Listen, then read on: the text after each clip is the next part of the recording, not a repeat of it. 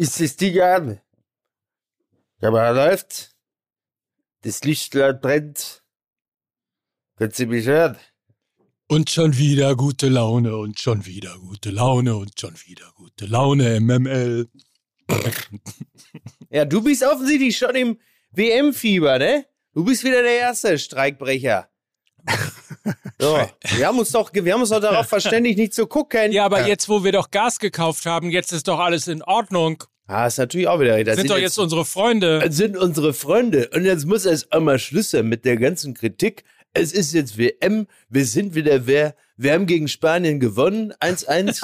und jetzt ist aber auch mal gut jetzt hier. Man Oh. muss auch mal die Kirche im Dorf lassen, wissen Aber Sie? kann man zusammenfassen, Sonntag erst Gas gegeben und dann Gas genommen? So ist es. Ja, aber Ja. Das ist kaum, ich sag's mal so, kaum trifft Füllkrug, knicken die Kataris ein. Ne? Ja. Ich sag's nur. Ich stelle nur Fragen. Ja. Jetzt liest der Opa wieder seine Tweets vor. Ich werde verrückt, ey. Ja, keine es Sorge. ist wirklich, es ist wirklich furchtbar. Hast du noch ein paar? Lukas, Ja, das ist übrigens, ist übrigens eine Unsitte. Ich möchte da gleich darauf hinweisen. Ich möchte, finde es eine absolute Unsitte, jedes Mal darauf zu verweisen, dass ein Satz, der hier geäußert wird, schon mal getwittert wurde. Ich weiß, du, ich weiß jetzt, wo Plasberg hart, aber fair nicht mehr äh, ist, dass du irgendwie den Bogen schlagen willst zwischen dem Faktencheck und äh, Brigitte Büschers äh, kleiner äh, Internetstube. Aber äh, das ist, ähm, ist, ich sag's nur mal so, es ist nicht von Mehrwert für unsere Hörerschaft. es schwingt aber was anderes mit. Ja, es ist ja sozusagen äh, jedes Mal die große Verbeugung davor, dass ich dir wirklich folge in den sozialen Netzwerken, Das ist doch bei dein deinen Problem. Das ist doch, meinst du, das ist eine Qualität oder was? Das ist doch nur ein Ausweis von zu viel Tagesfreizeit. Ja, Leute. aber wollen, wollen wir mal ganz kurz beim Thema Ja, bitte. bleiben, ja? Weil hier Ja. jetzt schon wieder Welches so, Thema hier denn? schon wieder der wir ein Party Thema weil Mike Nöcker den? Partytourismus zurückgebracht hat in Das, diesem Podcast. das ist richtig. Ich, ich habe immer noch nicht abschließend Ja. klären können. Wir haben zwar gestern miteinander telefoniert, Mike, Ja. aber mir wurden Bilder zugespielt Ja, von der Kollegin Lena Kassel. das ist eine wie Unverschämtheit. Du, ähm, nach dem Deutschlandspiel im Call für den Daily saßt. Ich fasse kurz zusammen für die, die es natürlich nicht gesehen haben und auch Mickey. Ja. Schwarzes Deutschland-Trikot, also, also stand dir sehr gut. Und dazu natürlich die One Love-Binde. das ist klar. Mhm. Und dann habe ich gedacht, ist der Mann, ist mein Freund Mike Nöcker so auf die Straße gegangen? Also da du ja auch St. Pauli-Fan bist, hätte es mich nicht gewundert, weil ihr nehmt ja jede Symbolik mit. Aber warst du so öffentlich? Hast du selber Public Viewing organisiert, um die One Love-Binde öffentlich tragen zu können? Nein, habe ich nicht. Okay. Und ich finde Ja, es ja. auch eine Unverschämtheit, dass äh, dieser kleine Moment der Zweisamkeit zwischen Lena und mir so zerstört wird, ähm, weil sie, es ist ja, naja, ich bin entsetzt. Ja, ach so, guck, siehst du, da geht ja aber schon die Munition aus. Ne? Ja, aus- das ist wie Deutschland bei der, wie, wie die deutsche Bundeswehr, da geht ja schnell die Munition aus. Ne? Also das Deutschland-Trikot, weil das Deutschland-Trikot hatte ich an, ja. deswegen war es ja schwarz Mhm. und die One Love Binde hatte ich gerade vorher geschenkt bekommen. Ich, ich für meinen Teil habe die One Love Binde natürlich auch während der WM, aber ich trage sie um die Augen. Also um einfach nichts sehen zu müssen. Ich bin da im Grunde, also ich sag's wie es ist. Äh, und da werden natürlich äh, hier unsere literarisch begabten äh, Hörerinnen und Hörer, wobei bei uns bei MML ist, glaube ich, Gendern unnötig, also unsere Hörer, ähm, die werden natürlich äh, als geschulte Kenner der Homer sagen, wissen, ich habe mich während des Turniers wie Odysseus an den Mast binden lassen, um dem Sirenenklang der FIFA äh, nicht erliegen zu müssen. Ich habe die One Love Binde um die Augen getan und äh, versuche es, ich möchte es vermeiden, ein Spiel zu gucken, aber habe es dann doch in einem britischen Pub geschafft, mit Oliver Polak zusammen äh, Deutschland gegen Spanien zu gucken. Und lustigerweise hat mein Freund Oliver Polak immer wieder durch fußballerische äh, Fachkenntnis geglänzt. Da kam dann plötzlich das ein oder andere raus, wo ich dachte, Däubel, wo hat er das denn jetzt her? also ist äh, alles irgendwie überraschend und äh, ich glaube, es, äh, wie sagt Markus Lanz, darüber wird zu reden sein. Aber können wir mal kurz zusammenfassen, nach zwei Vorrundenspielen der deutschen Mannschaft.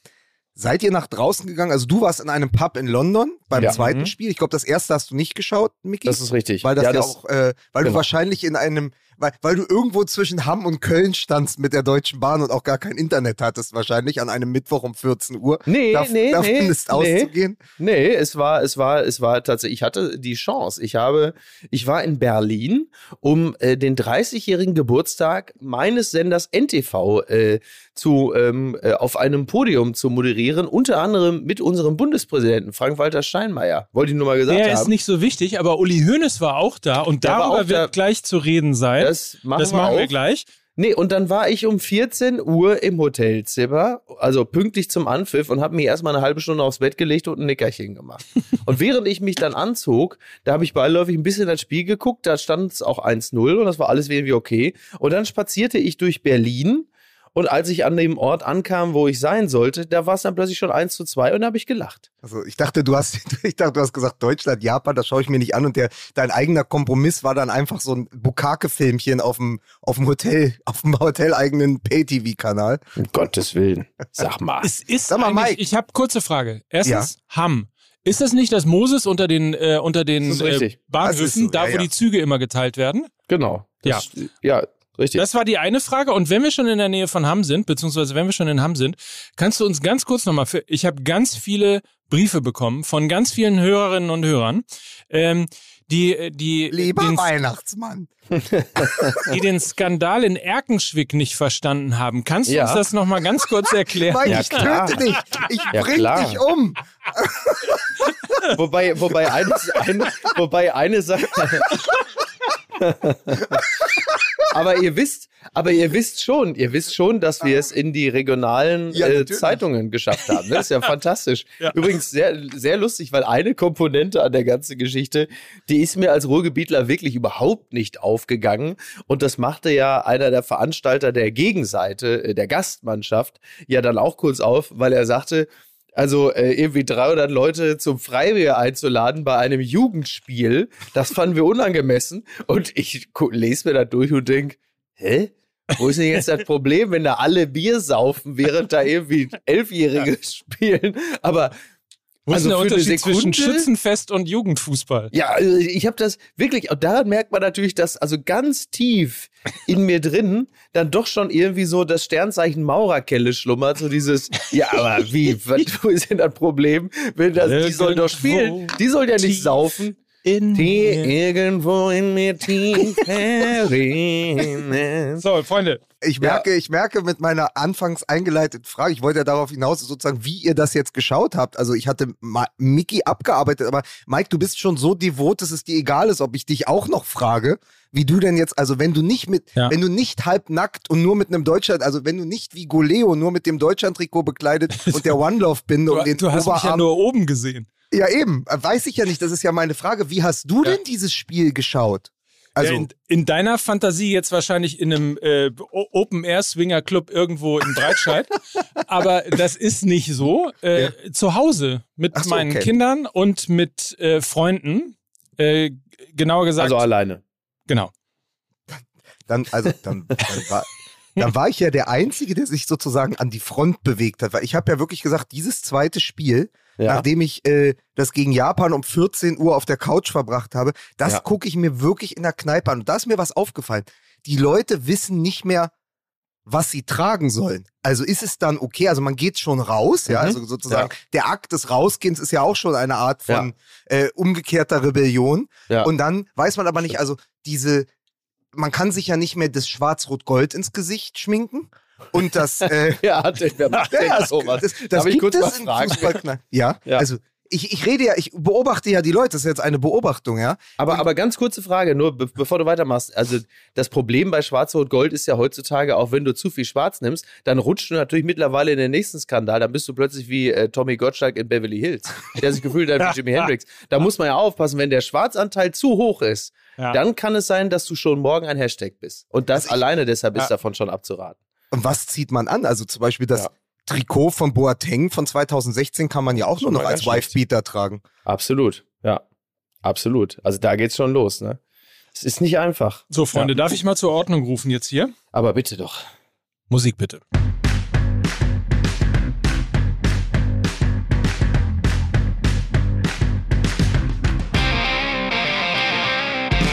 Hier ist das erste deutsche Internet mit eurem Lieblingspodcast Fußball MML und eurem Lieblingstwitterer Mickey Beisenherz. Jawohl. Ja, Und hier ist der, der zukünftige DFB-Präsident, hier ist Mike Nöcker. das ist richtig. Woher wusstet ihr das? Herzlich, äh, vielen, vielen Dank. Dankeschön. Es wird sich viel tun dort an der Spitze. Kann ich nicht gleich gegen Gianni Infantino bei der FIFA kandidieren? Äh, Aber wunderbarer Satz äh, von Holger Gerz über unseren äh, Oh, neuen ja, DFB-Präsidenten Lustig, Neuendorf, den wollte der ich gesagt auch hat, zitieren. Jetzt bist du mir mit den wichtigen Sachen zuvor gekommen. Siehst du, der eine macht nur Quatsch heute und Ja. der andere hat plötzlich sich vorbereitet. Er sagt, er hat wunderbar in der, auf der, äh, in der Seite 3 vom vergangenen Wochenende geschrieben Super, ja. über, äh, über, über Neuendorf, unseren DFB-Präsident, der seine Brille so weit oben balanciert, als hätte er dort noch ein anderes Paar Augen versteckt, um den Überblick zu behalten. Großartig. Das ist eine so fantastische Beobachtung. Ja, wirklich toll. Apropos, apropos wunderschöner Satz, hier ist Lukas Vogelsang. Ach, vielen Dank, Mike. Mann, es ist ja, es ist ja harmonietriefend Oder? heute. Oder? Das ist ja unfassbar. Ja. Äh, Miki, aber weil du der Einzige bist mit Kamera, sendest du live aus den 70er Jahren? Du hast ein sensationelles Setup da mit Tapete und den Lampen Geil, ne? und so. Es ist Ja. Wahnsinn. Ja, und dann auch noch meine, meine Knitterfresse und die alte Strickjacke von Peter Frankenfeld. Also es ist, genau, also ich se- sende aus den 70er Jahren. Äh, Die, die, die Antwort ist natürlich, äh, Hilfe, mich hat ein fremder Mann gefangen genommen. Ich bin bereits seit zehn Jahren in diesem Hotelzimmer und ich weiß nicht warum. Und ab und zu kriege ich Essen reingeschoben und versuche später herauszufinden, warum. Und irgendwann werde ich mit meiner Tochter schlafen und habe ich jetzt das Ende von Oldboy gesponsert, äh, ge- gespoilert. Ist, Ich ist, hingegen habe mir extra dir zu Ehren Ja. einen Rollkragenpullover angezogen, was ja Du jetzt auch mittlerweile noch. jeder macht. Ey, jetzt ist mal wirklich gut. Ey, ey Böhmermann, Söder und der Promi-Makler. Alle drei habe ich jetzt mit Promi. dem. Ich jetzt mit. nee, du bist der Promi-Makel. Ähm, äh, ich habe, ich habe, ich, jetzt alle, oh, oh, jetzt wird's aber, jetzt wird's aber salty hier. ne? ähm, alle haben jetzt irgendwie einen Rollkragenpullover. Darf doch wohl nicht wahr sein. Bei Mike wiederum, bei meinem Freund Mike Nöcker, äh, da sehe ich es mit Wohlgefallen, weil es natürlich auch äh, bedeutet, dass er äh, jetzt modisch äh, so langsam in seinen 40ern ankommt und das ist, glaube ich, äh, also kommt kein Tag zu früh, sage ich jetzt mal. ne? Ich habe äh, mal kurz eine Frage. Lass uns zwei Dinge relativ schnell abhaken, damit Mhm. wir hinten raus viel Zeit haben für äh, den ganzen unnützen Krams, den Du hast wir recht, wem begegnen wollen. wir im Achtelfinale? Genau. ähm, kann ich ganz kurz, äh, kleiner, äh, du hast es eben schon angedeutet, ähm, Mhm. letzten Mittwoch hat dein großer Sender NTV Ja, dre- 30. Geburtstag gefeiert genau. und ähm, gut, der Bundespräsident war da und wahrscheinlich irgendwie auch noch ein paar andere interessante Leute, aber Ja. Uli Hoeneß war auch da Bitte. und ich, ja, und ich möchte ganz kurz, ganz kurz äh, fragen, was, was ist passiert? Was hast du gemacht, Micky Beisenherz, dass er quasi vom Saulus zum Paulus geworden ist, nachdem er ja noch vor kurzem im Doppelpass Ja. erzürnt und mit hochrotem Kopf angerufen hat richtig. und ähm, den äh, Andreas Rettich beispielsweise als den König der Scheinheiligen ähm, beschimpft hat, weil er doch gegen, gegen Katar ist und überhaupt seit der FC Bayern in Katar ist, ist besser. ist alles besser geworden für alle. Ja, Ähm, und jetzt schockierende Nachrichten von äh, Uli Hoeneß. Er bezeichnet Katar und die WM dort als den größten Fehler des Fußballs und Gianni Infantino als ich sag's mit meinen, für den Weltfußball. ich hätte es mit meinen Worten als das letzte Arschloch von der FIFA be naja, benannt, aber so. Ja. so, sowas in der Art. Was hast du gemacht? Wie hast du ihn bearbeitet? ja, also Sie erinnern sich ja an diese Szene vielleicht äh, in Casino Royale, wo sich äh, unser Mann in Hollywood, Clemens Schick, äh, rüberbeugt zu Le Chiffre, gespielt von Mats Mikkelsen, und ihm einfach sowas ins Ohr flüstert. Und in dem Moment sieht man so, ne? Aber, oder man kann es auch anders sagen, um vielleicht die Dimension von, von Uli Hoeneß so ein bisschen besser einzufangen. Oder die Szene, wo George W. Bush äh, den Kindern gerade was vorliest und einer beugt sich rüber und flüstert ihm was ins Ohr und dann guckt George W. Bush so ein bisschen, oh, oh, da ist aber was im Gange. Und so habe ich es auch gemacht. Ich habe mich bei Hm. Uli Hoeneß so ein bisschen vorgebeugt, habe nur Oh nein, oh Gott, bitte. Da muss ich ja. Und da, und ich werde niemals verraten, was ich Uli Hoeneß ins Ohr geflüstert habe. Aber Der hieß übrigens Patrick Schick. Das ist wirklich furchtbar. Das ist wirklich, weil, egal, ich erkläre dir jetzt nicht, warum dieser Gag nicht gut ist für dich, Mike, aber ähm, es ist, Ja. es, äh, können wir mal ganz kurz aber festhalten, wenn wir jetzt über Uli Hoeneß sprechen. ich habe ihn Also- umgedreht. ich sag's, wie es ist. Äh, Ja. Also Homeland-artig habe ich Ja, unseren weiß Uli nicht, mehr, weil du ihn umgedreht. nicht mehr aus nächster Nähe ins Gesicht gucken wolltest, hast du ihn einfach umgedreht. Der den Rest der Veranstaltung einfach nach hinten So. Wei. Weißbierboarding. Du hast Weißbierboarding gemacht. Bitte, nein, bitte, bitte nicht. Ich weiß ja aus gut unterrichteter Quelle, dass Uli Hoeneß gar kein großer Weißbierfreund ist. Wisst ihr, was das Lieblingsgetränk von Uli Hoeneß ist? Also das Liebling, Lieblingsalkoholische Getränk? Oh, geil wäre geil wär jetzt, wenn sowas, keine Ahnung, äh, du trinkst ein Negroni, das ist jetzt mhm. nicht spektakulär genug, aber irgendwie ja. so, so Asbach Cola oder so, das wäre ja, jetzt nee, lustig. Das ja, wie, wie diese beiden Russen, die damals in, in Kitzbühel in so eine Bar gekommen sind, wo sie gerade wirklich äh, hinter, hinter einer Wand äh, verschlossenen Cognac nach Jahrzehnten gefunden haben und das Glas hat 5500 Euro gekostet. Die haben sich zwei davon bestellt, haben gesagt, ich weiß es. Wir hätten gerne zwei von diesen äh, Gläsern mit diesem Cognac und zwei Pepsi Light. Ich, ich, ich, ich, ich weiß es. Das ja? Lieblingsgetränk von Uli Hoeneß ist Jägerbomb. Schöne Vorstellung. Das ist sein Name bei Knuddels. Nee, sag's jetzt. Klingt, Sag klingt so, Jägerbomb klingt so ein bisschen wie das, was wir den Ukrainern auch nicht liefern. ähm, nein, es ist, äh, es ist äh, Mai Tai. Uli Hoeneß trinkt gerne Mai Tai. Mai Tai am Tegernsee. Das klingt Wollte ich gerade sagen, so trifft er sich mit dem König? Strunkbuch. Ja, kriegen wir so ein Stock. Ach so, genau, er trinkt aber eine geile, so eine geile Schafskopfrunde, ne? So mit, äh, mit, dem, mit dem thailändischen König und mit ja. Usmanov. Ne? Genau. Und, und dem Bratzo erklärt er dann, hier, das ist Mai Tai. Bitte, Bratzo, bringen Sie mal, machen Sie mal drei Mai Tai. Ja? Das reimt sich ja und was sich reimt, ist gut. Habt ihr gehört? Bitte, Usmanov und hier König, wie heißt du da noch? Remmerleng Ping Pong. Ja, jetzt auf jeden Fall machen wir Nummer drei. So. Bitte. Ja. Aber kann man kurz was sagen? Also in der, in der Welt von Uli Hoeneß, nachdem Micky ja. Beisenherz ihn umgedreht hat, ja. Katar weiterhin gut. Mhm. mhm. Da geht es ein bisschen wie der Bundesregierung, ja. weil ja, äh, es verändert sich und äh, Sponsor mhm. auf dem Ärmel und Airport in Doha und so. Alles gut. FIFA aber schlecht, mhm. weil sie den Fußball zersetzt. Richtig. Und dann ist er doch wieder im Herzen der Fußball-Uli. Ja. Der, der Nachthimmel von Belgrad-Uli. Der ich bin mit dem Flugzeug abgestürzt und trotzdem Manager beim FC Bayern geworden und der Fußball gehört mir und ich habe den FC Bayern an der Sebener Straße groß gemacht, Uli Hoeneß, der doch, doch, doch im tiefsten Innern den Fußball liebt und plötzlich ja. da steht und sagt, hm, vielleicht gehört das doch alles zusammen. Naja, die Kataris kann ich ja jetzt nicht kritisieren, dann hau ich jetzt mal auf die FIFA drauf. Irgendwie komme ich aus der Nummer schon raus, ich bin Uli Hoeneß. Hm. ja, irgendwie so. Irgendwo, irgendwo dazwischen liegt seine Wahrheit. Womit ja. man aber sagen muss, ist ja wirklich beim, ja, vom Spiegel schon 2003 äh, fantastisch betitelten Firle Franz, Franz Beckenbauer, ja, ja, gelernt hat. Also da ist er einfach in die bestmögliche Schule gegangen, weil das war ja immer dieses, was kümmert mich, mein Geschwätz von gestern. Ja, hm. ich kann ich kann mich schützend als Mutti Hönes vor Katar stellen, mhm. aber ich kann gleichzeitig diese WM plötzlich doch verurteilen und damit die FIFA, weil das geht. Weil was ist mir völlig egal, was die Leute sagen. Da sind wir auch wieder ganz nah bei seinem, äh, wo ich ja eigentlich dachte, Freund, Infantino, der stellt sich ja auch hin und erzählt einen Tag das, den anderen Tag dies. Also äh, fühlt sich Uli Hoeneß den einen Tag als Katari und den anderen äh, aber als Fußballfan. Es ist äh, ja einfach so, das ist ja so eine Machtfülle und die ist ja auch gelernt über die Jahrzehnte, dass man sich hinschaut und sagt, ich kann eigentlich jeden Scheißdreck verzapfen, weil das Schlimmste, was mir passieren kann, ist, dass ich beim Doppelpass anrufen darf.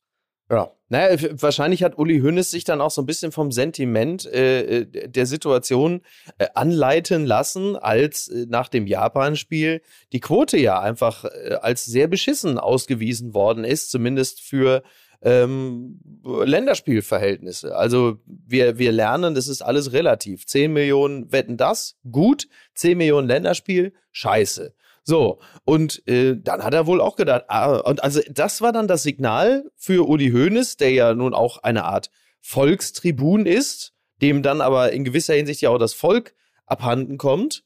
Da hat er gemerkt, oh, es gucken relativ wenig Leute diese WM, dann ist sie ja wahrscheinlich dann doch eine Katastrophe. Und wer hat diese WM dahin geholt? Naja, das ist halt Infantino. Also ist Infantino eine Katastrophe. Fertig. Dabei war es ja Blatter. Aber.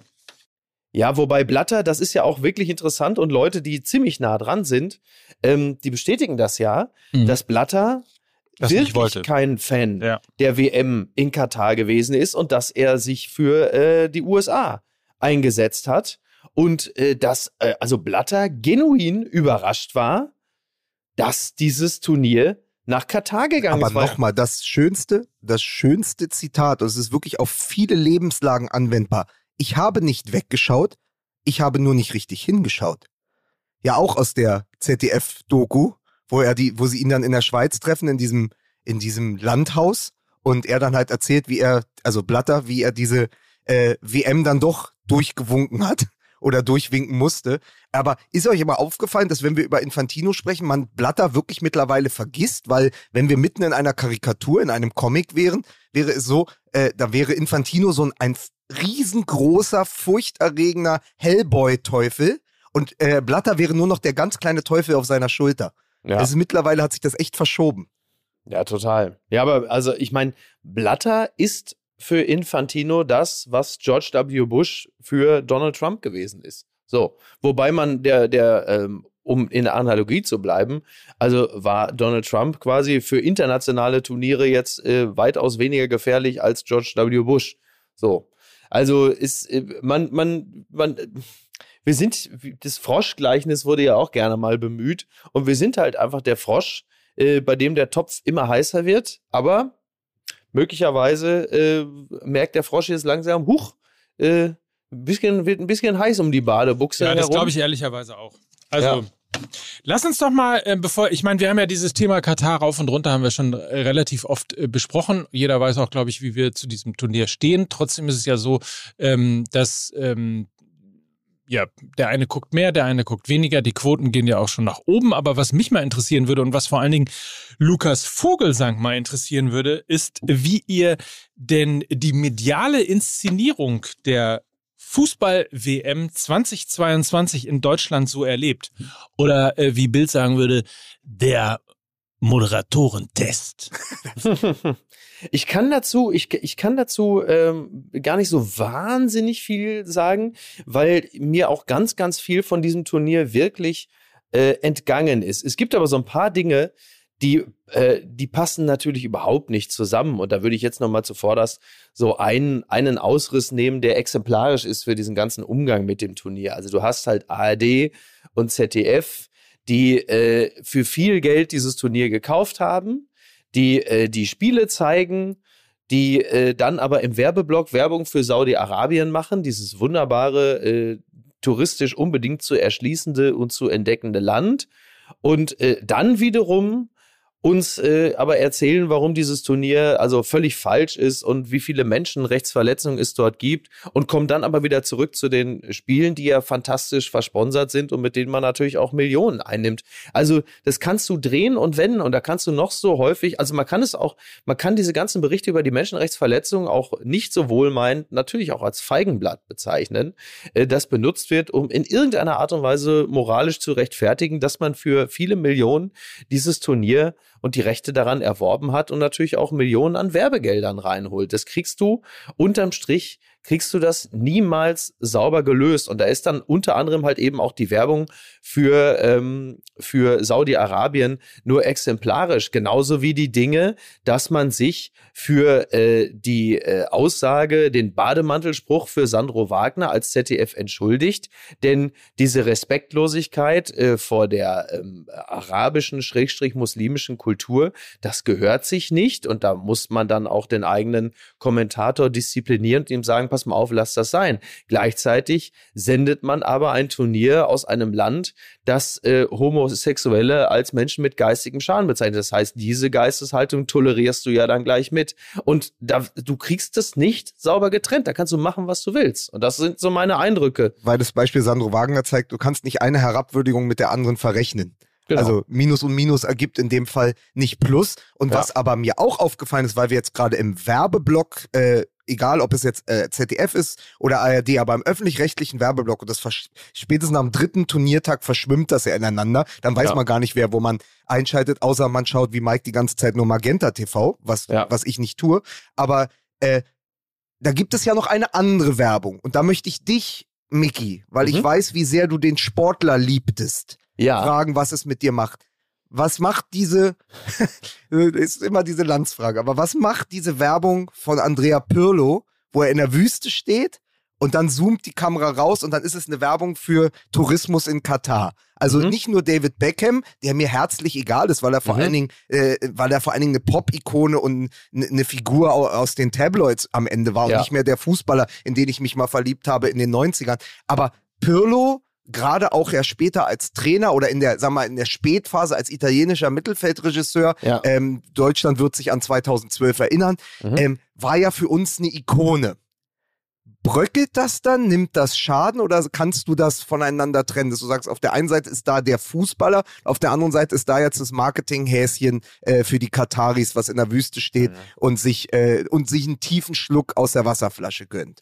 Naja, also Pirlo hatte seine größten Momente und äh, er, er warb sich unsere Zuneigung ja da, als er schweigend fantastische Pässe gespielt hat.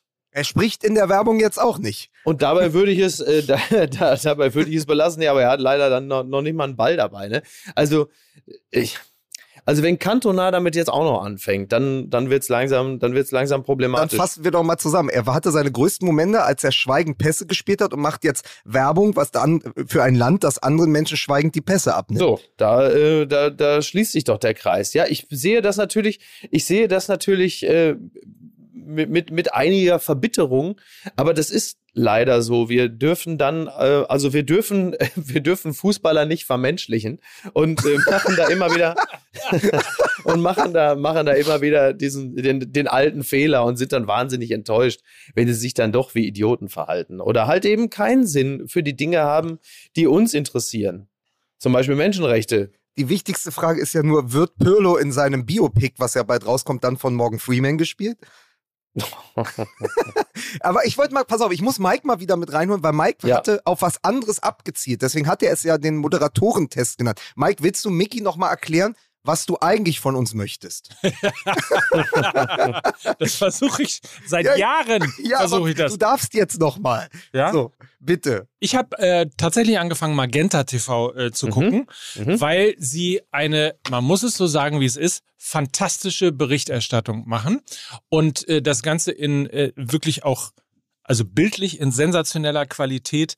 Ähm, Johannes B. Kerner ist äh, ein totaler Knaller, extrem viele Experten, die großen, großen Spaß machen. Michael Ballack, ähm, die, die Nachspielzeit von ähm, Ruth Hofmann und, und ähm, Jonas Hummels ist toll. Also Ja. ich bin völlig begeistert ähm, von der Art und Weise, wie Magenta TV, die übrigens ja die Hauptrechtehalter an der WM in Katar sind ähm, und ja nur sublizenziert haben an ARD und ZDF, ähm, wie sensationell die das machen und wie sehr modern das auch daherkommt. Ganz, Und- ganz kurz, sagst du das, weil du es meinst oder weil du hoffst, dass sie meine Elf kaufen? Sag mal. Äh, ich, Nein, ich aber sagte, äh, das ich sagte, ich sag eine- das, äh, das weil als ich hoffe, Medi- dass Johannes mich mal grüßt, wenn ich um die Alster, wenn ich ihm um die Alster laufend Das begegne. wäre echt das Mindeste, was dich tun kannst. Was sag- ich. Ich, ich, ich sag dir eins, ich habe da mit Claudius Seidel mal vor langer Zeit drüber gesprochen. Es, in den Medien ist es man ja nicht gewohnt, wenn jemand einfach nur lobt. Ach so, So, ja. Man vermutet Das dahinter schon irgendeinen Eine Agenda. Oh, Entschuldigung. Agenda. Ja, ja. eine Agenda. Nein, Ja, ja. aber macht auch der Michael Ballack einen guten Job, weil den fand ich bisher als Experten immer ein bisschen schwierig. Also überzeugt dich auch Michael Ja. Ballack in seiner Rolle dort bei Magenta TV? Ja, total. Und äh, also, was ich an ihm mag, was ich übrigens auch an ähm, Sami Khedira mag, Mhm. ist, dass beide mal anfangen, ähm, auch Positionen zu beziehen. Also auch mal deutlicher und, und auch mal personell kritisieren und ihre Meinung sagen und so weiter und das halt nicht alles immer so wegmoderiert wird, wie jetzt zum Beispiel, äh, nehmen wir mal in der ARD jemanden, der äh, im Stadion mit drin ist und auch ehemaliger Spieler mal gewesen ist. Ähm, so, wo alles immer sehr versucht wird, in Watte zu packen und äh, so ein bisschen kritisieren, aber auch nicht richtig und, und so.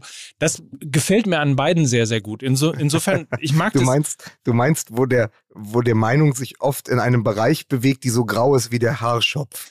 Sehr schön. Ja, sehr schön. Also insofern, ich mag, ich mag das sehr. Ich fühle mich da sehr gut unterhalten. Äh, Ich habe das Gefühl, dass es eine etwas modernere Art ist. Ich mag nahezu alle Kommentatoren. Ähm, innen, Nahezu, oh, sehr gut. KommentatorInnen. Entschuldigung. Nahezu ist gut. Wer, wer nervt dich denn? Ne? Da ist jetzt natürlich, jetzt kommt natürlich die, die entlarvende Frage, wer geht dir denn auf den Sack? Ne? So.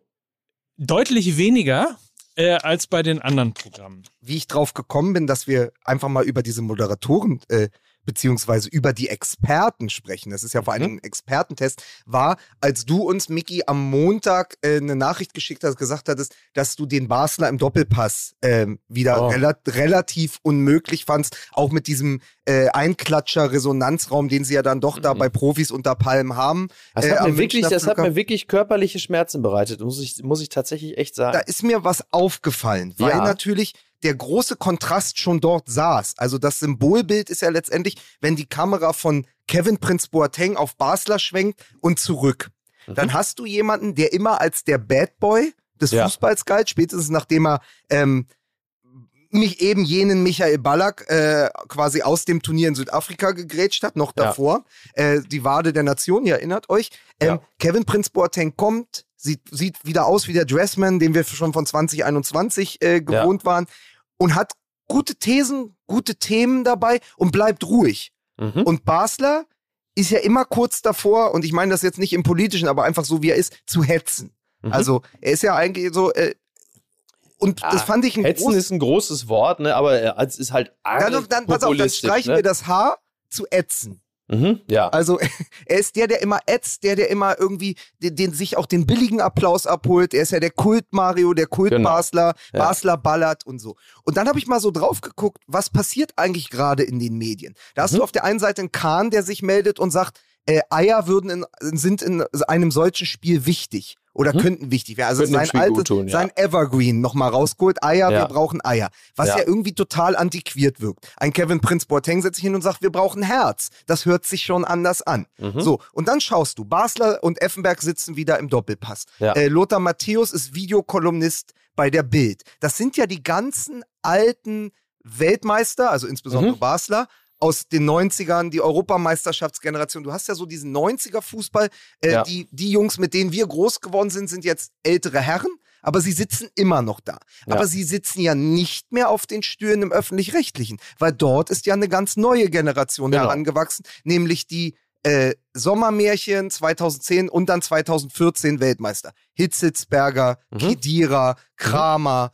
Äh, und das finde ich schon ein Kontrastprogramm zu dem, was wir sonst gewohnt waren. Also Da ist ja etwas passiert. Und da ging es darum, wie ihr das wahrnehmt. Ähm, findet ihr das gut? Äh, wie findet ihr, wie die das machen? Und ist da wirklich was passiert? Also hat da ein Umdenken stattgefunden? Und was sagt das eigentlich über die TV- und Medienlandschaft aus, wenn der Boulevard quasi immer noch auf die alten Recken setzt? Und die anderen haben aber schon verstanden, dass du für ein anderes Publikum auch andere Gesichter brauchst. Und da äh, schließe ich natürlich auch Per Mertesacker und insbesondere Almut. Schuld mit ein. Genau, also es am Ende, am Ende braucht es natürlich, also ich habe auch nichts gegen beides, ja. Ich finde es auch gut, wenn, wenn beide Lager äh, in einer solchen Sendung vertreten sind. Also dass du kannst natürlich auch äh, eine Sendung mit Basler, theoretisch, ja, eine Sendung mit Basler, Christoph Kramer, Almut Schuld und äh, Stefan Effenberg machen. Das geht auch. So dass diese beiden Generationen aufeinandertreffen und sich gegenseitig auch ein bisschen äh, ihre Generation erklären und sagen, woran es dann möglicherweise äh, hapern würde bei der neuen. Und deshalb geht es, deshalb geht es nicht. Ja, weiß ich nicht. Was heißt, deshalb geht es nicht? Also theoretisch geht es ja schon, dass du beide zusammensetzt und dann hast du halt einen Austausch, dass du auch mal als jüngere Fußballergeneration äh, den Älteren erklärst, warum äh, ihre Thesen äh, bei einer modernen Fußballgeneration vermutlich nicht mehr greifen würden. Ein paar andere Dinge werden wahrscheinlich auch im modernen Fußball immer wahr bleiben. Äh, und zwar äh, dieses Eiergleichnis, das ist ja im Kern ja nicht verkehrt. Natürlich, ähm, Eier ist ja, Eier ist ja im Grunde genommen ja nur eine Chiffre für äh, extreme psychische Belastbarkeit unter Druck. So. Und das, das wird im Leistungssport, im Profifußball natürlich nie falsch sein. Also, dass manche unter Druck einknicken und manche eben nicht. Und äh, um da mal ein bisschen auf das Spiel Deutschland gegen Spanien zurückzukommen, bevor wir gleich nochmal den Medienexkurs weitermachen. Also mehr Eier als Schlotterbeck bei seiner Grätsche gegen, ich weiß nicht welcher Spanier es war. Morata. War sogar, war sogar Morata, ne? Stimmt. Mhm. Gegen, genau, Morata, klar. Natürlich war es Morata, denn Morata ist ja auch erst eingewechselt worden und traf dann ja auch. Also mehr Eier oder von mir aus auch Wahnsinn kann man ja gar nicht haben, als in diesem Moment zur Grätsche anzusetzen. Denn wenn die schief geht, hast du gleich mal wieder eine Elfer äh, gegen Deutschland verursacht. Also, Aber jetzt fällst du ja auch auf diesen Enkeltrick von Schlotterbeck rein, weil der müsste ja gar nicht in diese Grätsche gehen, wenn er vorher wüsste, wie eine Abseitsfalle funktioniert. das ist natürlich Also der wiederum. Typ ist ja eine Liability, wenn er es Ja. nicht schafft, mit rauszurücken. Er steht wieder falsch, dreht sich auch noch falsch. Das hat Hitzelsberger Ja. sehr, sehr gut analysiert. Ähm, dreht sich dann auch noch falsch, dreht sich wieder rum, läuft dann und muss dann runter und sagt sich natürlich, pass auf, sie haben mich alle abgestraft. Ja, und an den Pranger gestellt, weil ich gegen Asano nicht runtergegangen bin. Na Jetzt gehe ich runter. Und das aber natürlich in dem Wissen, dass man ja sozusagen äh, der, und das meine ich jetzt nur fußballerisch, der, der junge Boateng der Neuzeit ist. Also Mhm. der, wo man immer denkt, okay, Nationalmannschaft bedeutet automatisch entweder Elfmeter oder Mhm. rote Karte. Und Mhm. das Wissen trägst du alles. Und dann machst du so eine ja, grenzgeniale und dann doch halb wahnsinnige ja, ja, absolut. Ja. Das muss ja klar. Äh, ob das aber Eier ist und nur komplett oder kompletter, einfach kompletter Kontrollverlust, weiß ich halt auch nicht, ne? Tja, das ist, das ist auch in der Tat äh, im Nachhinein schwer, schwer herauszufinden. Ich fand es aber als strategischen Move von Hansi Flick, um in dem Turnier einen möglicherweise noch sehr wichtigen Verteidiger psychisch schnell wieder aufzubauen, bevor der das Gefühl hat, ich spiele keine Rolle mehr in diesem Kader. Das war natürlich auch ein, also wahrscheinlich hatte die meisten Eier Hansi Flick, um in dem Eierbild jetzt auch nochmal zu bleiben, weil es ja gerade irgendwie so schön ist. Ja. Denn das in der 80. Minute zu wagen, einen alles andere als stabilen Verteidiger und nach dem ersten Spiel ja auch psychisch wahrscheinlich oder mental ordentlich angeknacksten Spieler dazu bringen und zu sagen, pass auf, ich setze den jetzt ein in der 80. Minute in einem solch wichtigen Spiel, damit er sich mit ein, zwei gelungenen Aktionen das nötige Selbstbewusstsein holt, weil ich brauche den noch im Turnier. Das fand ich, fand ich äh, kühn bis clever. Interessant ist ja sowieso die öffentliche Wahrnehmung und die Panikmache nach dem ersten verlorenen Spiel versus möglicherweise, wie man dann eben sich doch durch ein Turnier coachen lässt oder durch ein Turnier coacht. Was ich die ganze Zeit immer dachte, als dieses Spiel gegen Japan verloren gegangen ist und alle ja im Grunde genommen schon gesagt haben, das war's, wir sind ausgeschieden, Mhm. dachte ich immer, ja, aber lass doch die anderen in der zweiten Runde erstmal gegeneinander spielen und dann gucken, wie weit es ist. Und das passierte dann ja auch, Ja. dass tatsächlich dann eben Costa Rica äh, gewann. Also ich glaube auch, dass es genau, was du gerade beschrieben hast, dass die Tatsache, irgendwie Schlotterbeck wieder äh, reinzubringen, ähm, natürlich eine mutige Situation war. Aber ich glaube auch, dass man als Trainer ein bisschen längerfristig denkt als nur in einem Spiel Ja. und schon auch äh, sozusagen aus dem Profitum heraus weiß, erstens, jeder macht mal Fehler und zweitens, ähm, man kann sich immer noch, äh, oder anders, ich glaube, Fußballer können das relativ schnell abschütteln. Zumindest Mhm. wenn es nur ein, zweimal in einem Spiel passiert ist. Wenn es dann über eine längere Zeit wird, dann, dann frisst es sich natürlich ein. Zum Beispiel Na- über zehn Jahre. So, ne? Aber so. es war doch aber auch von, von Flick trotzdem Wabonspiel, weil er bringt ihn auch noch auf der linken Seite. Mhm. Also nicht nur nicht als Innenverteidiger, aber dann auch noch auf der falschen, nicht gelernten Seite äh, und in dieser Außenverteidigerposition. Ähm, zumindest habe ich das so gesehen. Ich wusste nicht, spielen wir jetzt mit Dreierkette, was passiert da eigentlich? Und vielleicht hat sich das äh, Nico Schlotterbeck auch gefragt, was da eigentlich gerade abgeht. Aber äh, es war, glaube ich, wirklich äh, die Idee, nicht die Mannschaft, sondern ihn zu stabilisieren. Aber Ja. natürlich sehen wir an der Szene mit Morata, es hätte auch ganz, ganz entschieden falsch laufen können Allerdings. und schief gehen können. Und dann wäre Schlotterbeck übrigens auch äh, in der Öffentlichkeit komplett verbrannt gewesen. Ja, Weil klar. Dann hätte er, dann Absolut. hätte er uns zwei Niederlagen kostet, dann wären wir ausgeschieden wahrscheinlich. Genau. Ja. Ähm, ja, und das, aber da siehst du halt, wie eng das alles beieinander liegt. Ähm, Ja, und ja. ein Trainer kann ja auch nie wissen, welche seiner Maßnahmen greift. Auf der anderen Seite Ja. hat er den überforderten Tilo Kehrer rausgenommen. Bei diesem Dreifachwechsel in der 70. kam ja eben nicht nur äh, Lücke Füllkrug, sondern Mhm. es kam auch Sané, der den entscheidenden Pass spielt, und Klostermann, der schnell genug war, um um die Seite zuzumachen. Weil plötzlich kamen keine Angriffe mehr über die linke Seite der Spanier. Kehrer, nochmal, äh, vorher aktiv als Schwachpunkt äh, von den Spaniern ausgeguckt, war dann draußen. Klostermann hat die Seite zugemacht und hat im Verbund mit Sané und Musiala da ziemlich Druck aufgebaut, dann offensiv auch über die, über die Seite. Und das war schon sehr, sehr gut. Nur du weißt ja nicht, was funktioniert. Äh, auch Klostermann, der hatte seit Januar nicht mehr gespielt. Was ist denn, ja. wenn der, wenn der das zweite Tor über die Seite verschuldet? Dann stehst du ja als Hansi Flick auch wieder da und selbst dein äh, einer deiner besten Freunde, Lothar Matthäus, sagt dann in seiner Videokolumne, ja, sorry, äh, der Hansi hat das vercoacht, das böse Wort. ja, ja. Aber, aber wir lernen eben auch, äh, dass starke Führungspersonen sind auch in der Lage, eben äh, risikoreiche Entscheidungen zu treffen und in diesem Fall belohnt zu werden. Und da sind wir übrigens wieder bei starke Persönlichkeiten, bei den TV-Experten, mhm. weil ist euch was aufgefallen? dass es überwiegend, und ich klammer jetzt mal ganz kurz äh, Almut Schuld und äh, Per Mertesacker aus, weil sie Torhüterin ist und er Verteidiger. Aber das Gros der Experten, übrigens auch Michael Ballack, der für mich ja die Brückentechnologie ist zwischen den 90er Weltmeistern und dann den 214ern, ja. äh, das sind alles zentrale Mittelfeldspieler. Haben sozusagen, haben die zentralen Mittelfeldspieler alle irgendwie eine, so eine Prädisposition, dass sie total geeignet sind, am Ende äh, TV-Experten zu werden. Hitzitzberger, Schweinsteiger, mhm. Kedira, Kramer, das sind ja alles Strategen gewesen auf ihrer Position. Ja, und, und hatten das Feld da, im Blick, ne? Und ja, hatten das Feld aus der da, Mitte im Blick, ja. Also das, das ist ja, kann ja kein Zufall sein in der mhm. Massierung. Also, ja. oder glaubt ihr, es ist ein Zufall? Naja, in der Mitte spielen doch die Schlauen, oder? Ist es so?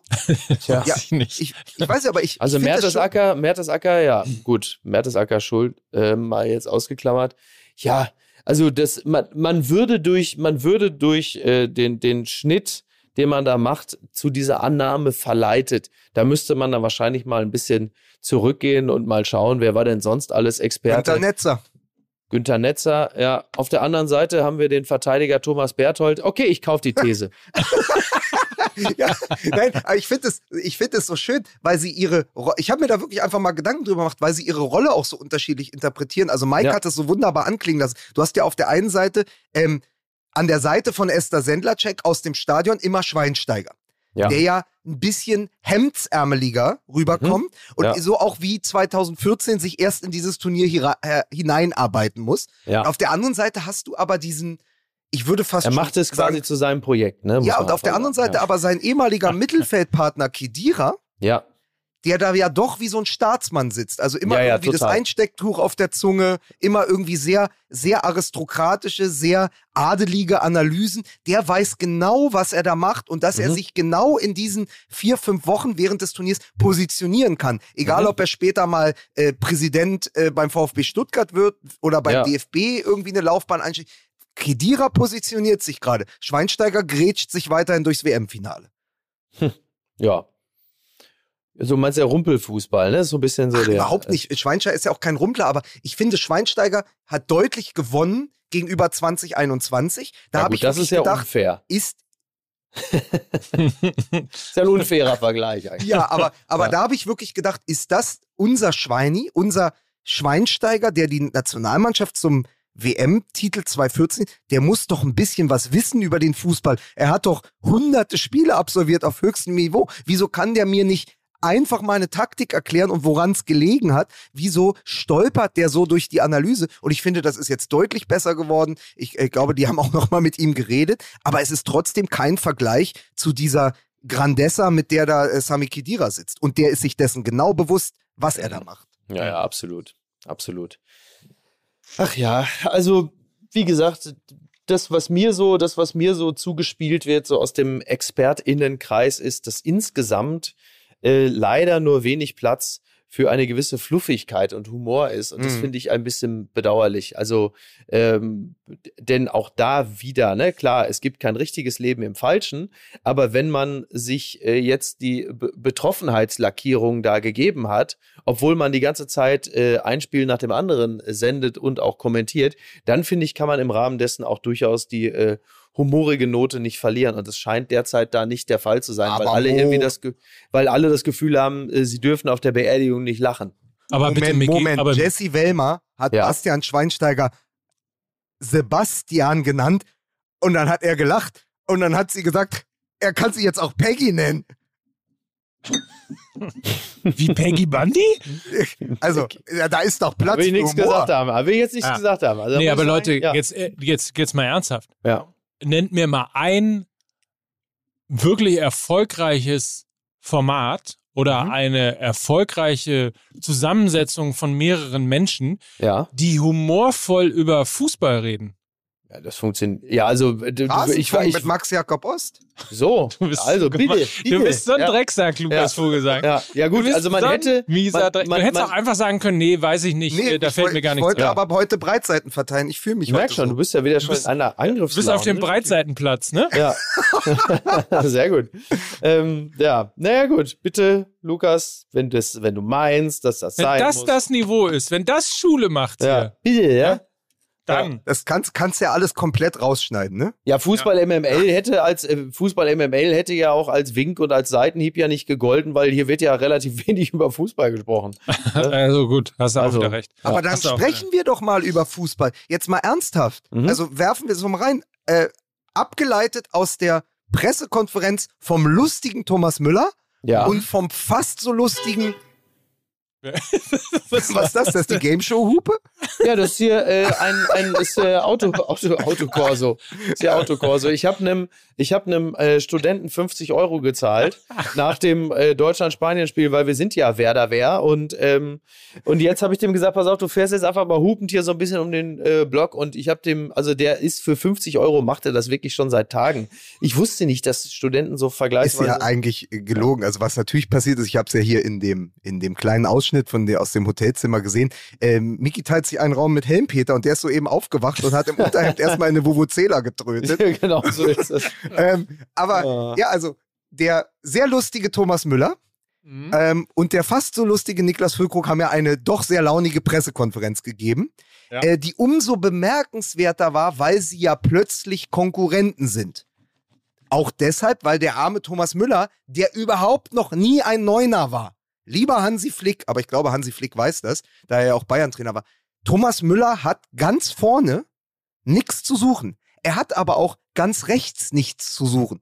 Was natürlich die Auswahl relativ dünne macht, wo er denn dann spielen sollte äh, gegen Costa Rica. Weil vorne ist ja jetzt wahrscheinlich Niklas Füllkrug. Das heißt, Ja. bei dieser Pressekonferenz hat er es mit einem mit einem Konkurrenten zu tun. Und trotzdem war die Stimmung so gut. Sie haben ja auch gesagt, der Trainer soll entscheiden. Aber da gehen wir mitten rein in die Diskussion. Wer soll denn nun gegen Costa Rica spielen? Ich selber habe mich übrigens ähm, in einem, ich habe mich selber bei einem absoluten Anfall von Größenwahn ertappt. Also Mhm. die Anfälle gibt's häufiger, aber ich habe mich einmal dabei ertappt. Das muss man dazu sagen. Als ich nämlich äh, vor zwei Tagen unter der Dusche stand. Na, ich muss es anders anfangen, sonst kommen die Leute auf die falsche Spur. Ich Geil. selber, ich selber stand nämlich unter der Dusche, dachte über Füllkrug nach, ich dachte über sein Tor, ne, ich glaube, was 82. Minute oder so. Was die 82. Minute? Füllkrug, 82. Minute. Koikocea, er wusste alles, aber halten konnte er nicht. Nein, und dann stand ich unter der Dusche und dachte, ja, guck, ist der Füllkrug, ne?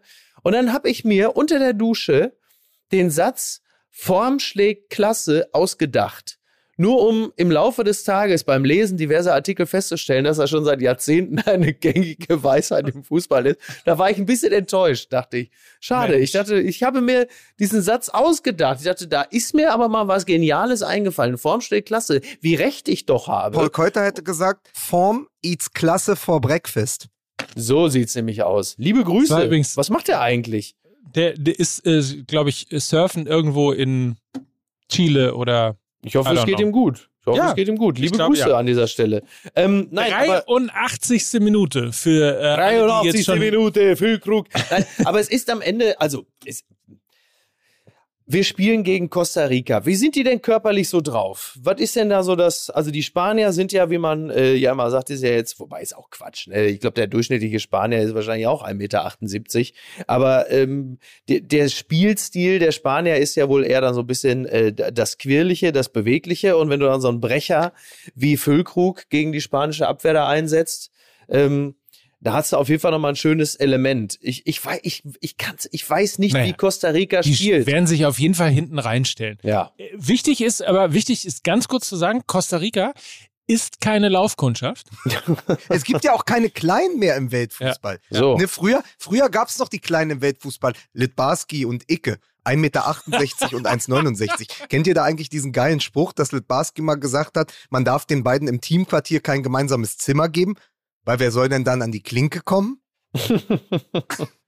so, Sehr schön. äh, aber es gibt ja die Kleinen nicht mehr im Weltfußball. Nochmal, Japan, da sind wir ganz nah, nah dran an der Linealmeisterschaft.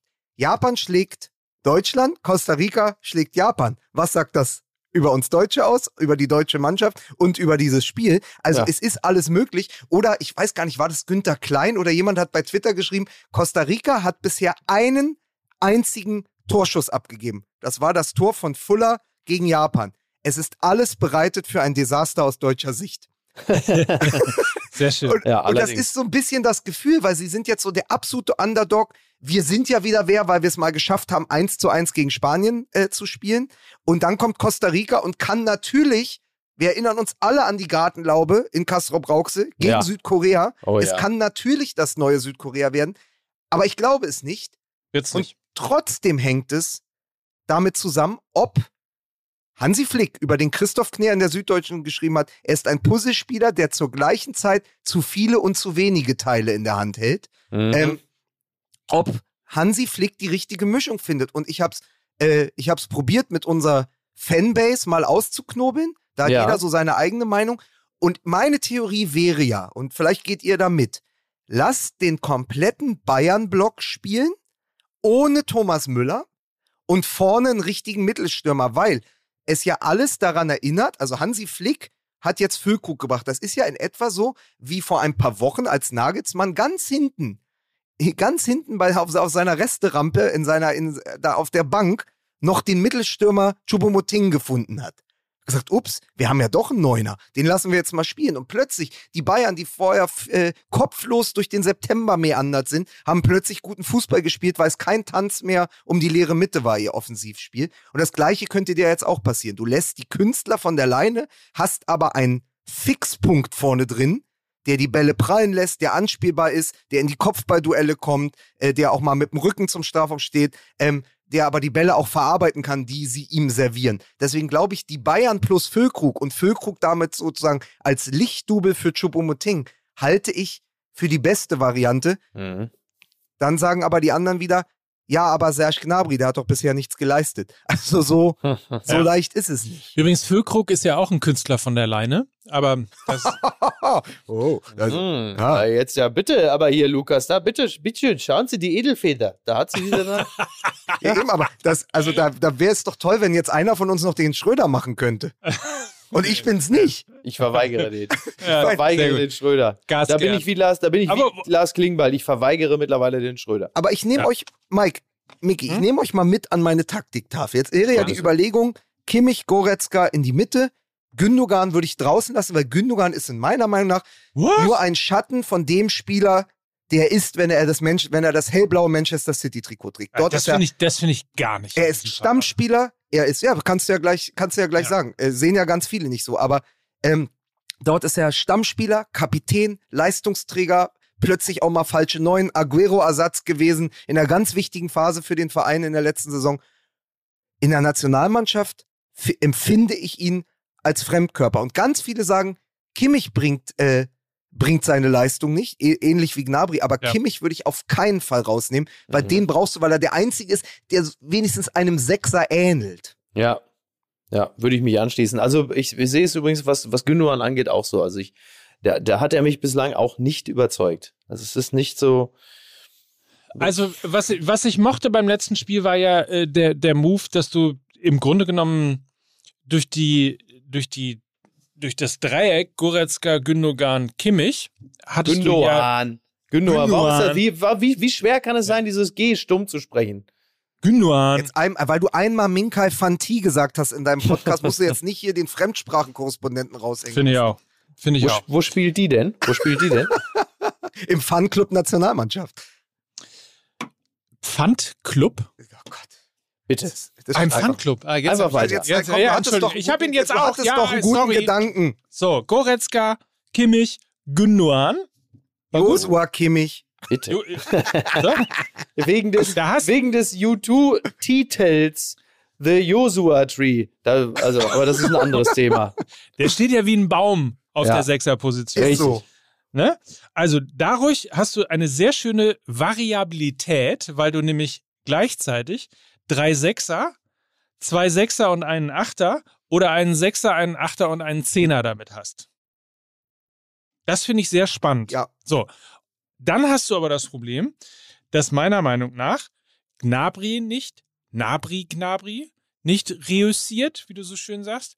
Müller meiner Meinung nach auch nicht unbedingt seine, oder sagen wir mal, äh, Müller hat seine Standard-WM, äh, ähm, Mhm. Äh, äh, wie heißt es, Form gerade gefunden. Musiala ist natürlich ein Brett, ohne Frage, aber also Bayern-Block, ja, verstehe ich, aber so richtig performt er auch nicht. Okay, pass auf, dann, dann folgende Idee. Weil ich muss dir widersprechen mit Gündogan, weil, weil. Musiala und weil Sané. So, Musiala und Sané haben sich beim FC Bayern als kongeniales Duo gefunden. Mhm. Das können ähnlich übrigens, und das stand, stand auch äh, beim großen Christoph Knier, ähnlich wie damals eben die beiden Künstler Litti und äh, Hessler. Litti und Icke, äh, die neuen Litti und Icke bei den Bayern, Sané und Musiala haben sich gefunden als kongeniales Duo. Das können sie aber nicht ausspielen, wenn der eine links aufläuft und der andere rechts, weil dann spielen sie von, zu weit voneinander entfernt. Die müssen in engere Zusammenhänge gebracht werden. Das heißt, einer muss auf den Flügel und einer muss auf die Zehn. Mir ist das auch ganz egal, ob du Musiala auf den Flügel stellst und Sané auf die Zehn, was er übrigens bei Bayern schon gespielt hat, oder andersherum. Nur du musst die nebeneinander spielen lassen. Das heißt, einer besetzt die Zehnerposition. Damit ist Gündogan raus. Dann ist halt nur noch die Frage, was machen wir mit Opa? Was machen wir mit Thomas Müller? Besetzt der dann die rechte Seite und Musiala spielt links und Sané neben ihm oder Sané links und Musiala neben ihm? Oder fliegt Müller auch raus und man gibt Serge Gnabry auf dem rechten oder linken Flügel nochmal die Chance, dann hätte man trotzdem die Möglichkeit, Sané und Musiala nebeneinander spielen zu lassen. Und dann bist du wieder beim Bayern-Block ohne Müller und vorne spielt Füllkrug. Mhm. Pass auf, und um es auf die Spitze zu treiben, was machen wir mit Kai Havertz? Der hat immer ein Champions League-Finale entschieden. Oh mein Gott, stimmt, den haben wir auch schon wieder komplett vergessen. Nein, aber Ah. ich kann total sehen, was Mike sagt mit Gündogan. Und ich habe auch wirklich viel auf den Kopf bekommen, als ich äh, auf Twitter diese gesagt habe, der Matchplan von Fußball MML ist äh, Gündogan raus, Müller raus, wir spielen mit dem Bayern-Block und Füllkrug. Haben die Leute gesagt, typischer Vogelsang, äh, wieder falsches Spiel geguckt, anderes Spiel geschaut. Gündogan macht das doch vorzüglich. Aber ich glaube, es spricht viel dafür, ihn jetzt, ich, ich apostrophiere das, zu opfern, weil ich glaube, dass die eingespielten Bayern plus ein echter Mittelstürmer ähm, wären eine gute Lösung. Allerdings gehe ich auch davon aus, dass Hansi Flick sich nicht von außen und von so dahergelaufenen Popansen wie mir äh, seine Aufstellung diktier, äh, diktieren lässt und er wird wieder mit einer anderen Lösung kommen, Harvards vorne drin und so. Aber ich fänd's trotzdem schön, wenn du wirklich gegen Costa Rica den eingespielten Bayern-Block spielen lässt Mhm. und Füllkrug sagst, komm hier von Anfang an, äh, mach mal zwei. Steht denn jetzt Füllkrug eigentlich auch schon für den Bayern-Block? Er ist ja kurz davor, also ist Naja, ja, eben. Ne? die Bayern, also Bremen sagt, Stand jetzt, Stand jetzt Mhm, bin ich mhm. hier, äh, unter 20 Millionen lassen sie ihn nicht ziehen, aber natürlich ist das plötzlich eine interessante Personalie. Wenn du, äh, was ist der, 29, ne? Ja. Das, das heißt, wenn er jetzt endlich mal verletzungsfrei bleiben würde, hätte er noch in Lewandowski-Jahren gerechnet fünf bis sechs gute Jahre, wo man als Stürmer noch auf Bundesliga-Niveau mithalten kann und Ak Ak Akzente setzen kann. Äh, das ist natürlich eine Überlegung, zu sagen, wenn wir schon einen Nationalstürmer aus Deutschland für verhältnismäßig kleines Geld bekommen, muss der FC Bayern darüber nachdenken. Naja, gut. Aber also, Ja, aber sollte, sollte äh, Füllkrug wirklich nicht allzu lange drüber nachdenken. So einer geht zum BVB. Ne? So, so. Ja. Niemand geht zum BVB. Das macht dann, BVB macht jeden Spieler ein, äh, jeden Tag ein kleines bisschen schlechter. Absolut. Aber ne? ist euch eigentlich äh, bewusst, weil man ja doch nochmal noch mal zwei Minuten eine Heldenverehrung äh, hier machen muss? Ja. Niklas Füllkrug, nochmal, war vor 13 Monaten ein Zweitligastürmer, Ja. der nicht gesetzt war unter Markus Anfang, der Mhm. nicht gesetzt war in der zweiten Liga, weil er nicht mal mehr Be Bekannte getroffen hat. Äh, und dann am 24. Oktober, das ist jetzt 13 Monate und ein paar Tage her, wird er gegen Sandhausen eingewechselt. Also wer Spanien sagt, muss auch Sandhausen sagen. Ist ein Fängt Satz, auch beides ich, mit S an. den ich immer mal in diesem Podcast drücken wollte. Ja. Wer Spanien sagt, muss auch Sandhausen äh, sagen. Er wird Ja. spät eingewechselt beim Stand von 2 zu 1 für Sandhausen und macht in der 90 plus 2 den Ausgleichstreffer, der seinem Team einen überlebenswichtigen Punkt beschert. Und ab da, und dann natürlich durch diese ganze Markus-Anfang-Geschichte und dem Wechsel zu äh, Ole Werner, ähm, ist er plötzlich gesetzt und bildet mit äh, Duxch zusammen dieses geile Sturmduo, was die Bremer zurück Ja. in die erste Liga schießt, macht dann seine Tore in der, in der Bundesliga und ist plötzlich Nationalspieler. 13 Monate, das ist kein langer Zeitraum von, ich bin Einwechselspieler gegen Sandhausen und ich treffe gegen Spanien bei einem WM-Turnier. Nee, das ist allerdings richtig, ja. Ja, es ist wirklich beeindruckend. Kann es, kann es sein, dass ähm, er letztlich der, also die Passfälschung von, die Impfpassfälschung von Anfang war sozusagen der Genau. Anfang von der großen Karriere von Füllkrug. So ist es. Absolut. Danke, danke, Markus. Danke, Ja. Markus. Danke, Markus. Also kann man sagen, kann man sagen, so wie bei Großkreuz, wenn Deutschland Weltmeister werden sollte in Doha, ist auch Markus Anfang ein kleines bisschen Weltmeister? Ja, So ist Ja. es. Ja. Ja, Aber- allem Anfang wohnt ein Zauber inne. So, Aber- ich Ja. muss jetzt, ich muss jetzt tatsächlich, muss jetzt, ihr werdet überrascht bist sein. du Ich eigentlich? Muss, ich bin in München und jetzt, pass auf, jetzt kommt's. In München gehe ich natürlich auch ins Barberhaus. Da gehe ich jetzt wirklich hin. Also ich bin gespannt, ob die in der Filiale in der Fraunhofer genauso ein gutes Omelett machen wie in Hamburg. Wir werden es gleich sehen. Ich lasse mich überraschen. Und wie ähm, oft, können wir mal ganz kurz klären, ja, wie oft gehst du eigentlich zum Friseur? also spätestens alle drei Wochen. Ne? Hm, kommt Ja. mir irgendwie öfter vor. Nein, es ist äh, Ja? also ja teilweise auch alle zwei Wochen, weil äh, ich möchte ja, weil wie wichtig es ist, ähm, die Haarlänge entsprechend zu trimmen. Da kannst du dich mal mit äh, Cristiano Ronaldo unterhalten und seinem und seinem äh, Sturmpartner beziehungsweise äh, Offensivpartner. Und an dieser Stelle möchte ich nur noch eine Sache sagen über äh, Portugal und die portugiesische Sprache. Es ist einfach falsch, Fernandes zu heißen, wenn man Fernandes Fernandes. heißt. Fernandes. Also diese ganze, diese, wie, also wie, also wirklich diese ganze, äh, wie soll ich das sagen, also falsche Falschverdrahtung der portugiesischen Sprache manifestiert sich in einem Nachnamen wie Fernandes. Darf ich mir bitte wo der von, Fernandes heißt. darf ich mir Fernandes. bitte vom FC Bayern ja, wünschen, ja, dass sie einen sehr guten Spieler vom SC Freiburg verpflichten, ja. dass sie Gündogan verpflichten und den Portugiesen von Manchester United, damit Ja. wir ein Mittelfeld haben, in dem Joshua Kimmich mit Gündogan, Fernandes und Chiré spielt. Ja, Also das wäre mein Lieblingsmittelfeld Ja. für jeden Ja. Sokommentator da draußen. ja. und Der- als der sogar nur Armin Störzenhof-Ecker, um da auch mal wieder ein bisschen was, Oh, äh, sehr schön. ne, um auch mal wieder ein bisschen, hier, ein bisschen Germanismus reinzuhauen. Ne? Aber apropos Cristiano ja, nix Ronaldo. jetzt hier. Ja. Doch, warte mal. Habt, Ja. habt ihr gesehen, wie weit der Fußball mittlerweile schon ist, dass man sogar anhand von äh, sozusagen äh, Ja. Sinuskurven und Ausschlägen beweisen konnte, dass Cristiano Ronaldo nicht am Ball gewesen ist, weil nämlich äh, mittlerweile, äh, keine Ahnung, Dioden, Halbleiterkabel und sonstige Sachen in diesen Bällen sind, dass man sogar die Erschütterungen messen kann. ja. Habt ihr das gesehen? Ja, Ja. das ist irre, dass sie Klasse. wirklich sagen konnten, äh, das war messbar, dass er Ja. mit der Haarspitze nicht mehr dran war. Das überleg mal, das hätten wir bei Christoph Daum gehabt, diese Technologie. Da hätten wir uns viele Wochen sparen können. Ja. Aber pass auf, ich entlasse Mickey mit wirklich für mich. Ich treffe den Ball. Ich, ich, ich, hab, ich bin der Torschütze, weil ich ein absolut reines Gewissen habe. Also wir sind also quasi zwischen Dioden und Idioten, ja? Da bewegt sich der Fußball. Für mich übrigens bisher das Bild dieser WM und ich probiere es nochmal hochauflösend Ja. zu bekommen, um es mir rahmen zu lassen. Ronaldo schießt als erster Fußballer sei, bei fünf Weltmeisterschaften ein Tor. Und dieses Tor feiert er und im Hint und er feiert es vor einem überdimensionierten Bild von Lionel Messi, was dort im Stadion hängt. Das gibt es. Le Ronaldo im Jubelsprung kurz vor seinem Sue, ja, und hinten lächelt Lionel Messi. Das ist für mich wirklich das Bild dieser WM bisher. Das kannst du ja besser nicht dir ausdenken oder stagen.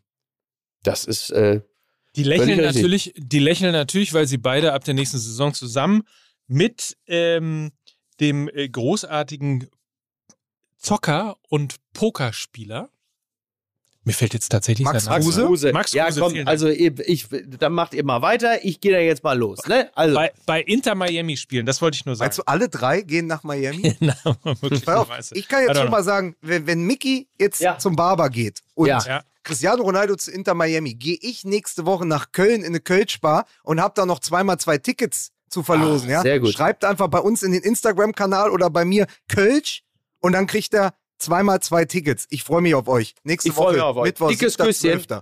Bis dann. tschüss. Tschüss. Tschüss, tschüss. Tschüss. Ich setze mich jetzt in den ICE und fahre nach Berlin, denn heute Abend in Astra-Stuben in Neukölln wird gelesen aus Die WM und ich von Gerhard Waldherr und aus den Zeitlupen von Lukas Vogelsang. Das wird, glaube ich, ein sehr netter Abend. Eintritt ist frei. Ein mittlerweile vor Millionen Publikum etabliertes Bühnenprogramm. das wirklich, man muss es sagen, sehr unterhaltsam ist. Also, ich weiß, wir sind selber daran beteiligt, aber ich bin selber erstaunt, äh, dass man so sehr ein Publikum unterhalten kann. So. Und ansonsten, äh, 7.12. hast du gesagt, in Köln und am 8.12. dann in Essen. Und da gibt es wirklich noch Karten. Es wäre Mhm. schön, wenn wir, äh, wir lesen dort im, im Brost-Salon oben, äh, im Brost-Pavillon, oben über den Dächern von Essen, Zeche Zollverein, eine der schönsten Locations, in denen ich jemals aufgetreten bin. Es ist wirklich fantastisch, wenn dann draußen äh, es dunkel wird und man sieht die Skyline von Essen, die gibt es wirklich. Und drinnen sitzen wir zusammen, gemütlich. Es ist Adventszeit. Gerd Walther, äh, ich und Mike Nöcker, wir lesen das Neue und das Alte Testament der großen Fußballmomente. Und äh, da machen wir uns doch eine schöne, schummrige Zeit, zünden noch eine Kerze an, trinken Bier, essen eine Brezel. Also kommt dahin, es gibt noch äh, Restkarten. Wäre schön, wenn wir das ausverkauft kriegten, weil bisher war immer Verlass aufs Ruhrgebiet. Das ist richtig. Und ich will die Bude voll haben mit euch. Also kommt, wir freuen uns.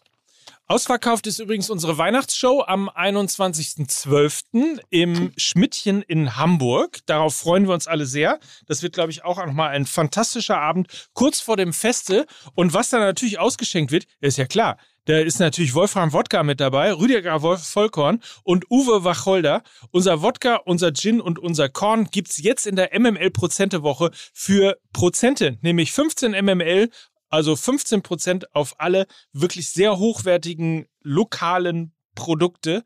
Ganz tolles Zeug. Ich weiß nicht, ob du es schon getrunken hast, Lukas. Nee, natürlich. Ich war ja anders als du beim Tasting. Ich war äh, auch beim Tasting.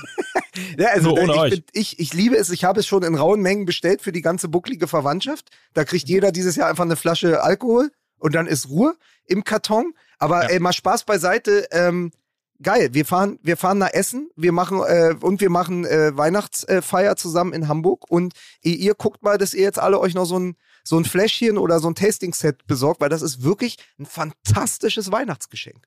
Absolut. In diesem Sinne, kommt gut durch das Turnier weiter. Turnier.